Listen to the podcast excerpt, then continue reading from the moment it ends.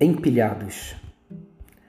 A Bíblia chama de cauterizada em 1 Timóteo 4:2 e de corrompida em Tito 1:15 a consciência que perde sua sensibilidade, que se torna insensível.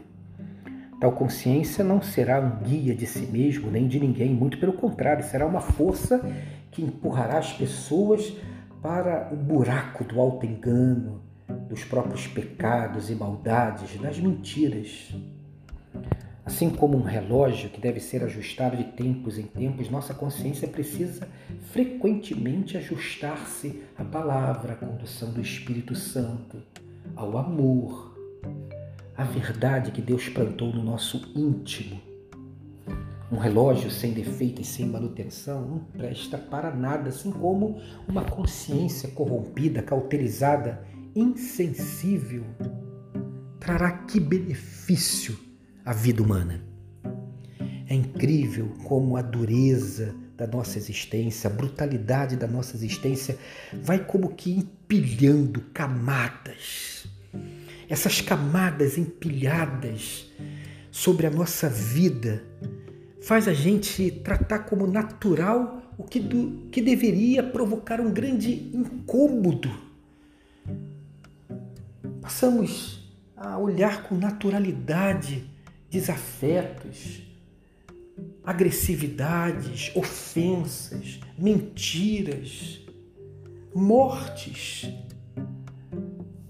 Essas camadas empilhadas vão cauterizando a nossa consciência, corrompendo a nossa consciência, nos insensibilizando de tanto peso que a gente vai carregando, a gente meio que perde a noção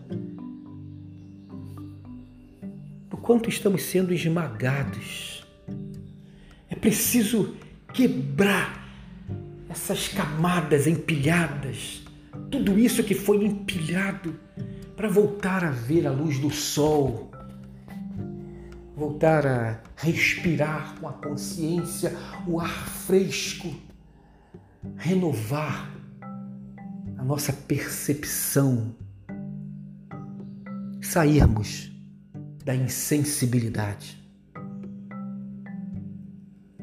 Isso significa ressignificar o olhar de si mesmo e do outro, da vida. A gente vai se habituando aos nossos próprios pecados, às injustiças da sociedade, aos erros dos outros e vai tornando a vida cada vez mais feia. A gente precisa romper com todas essas coisas que foram empilhadas para criar o um novo. Então, tem um dia abençoado e abençoador de rompimento de todas essas coisas empilhadas sobre a sua vida.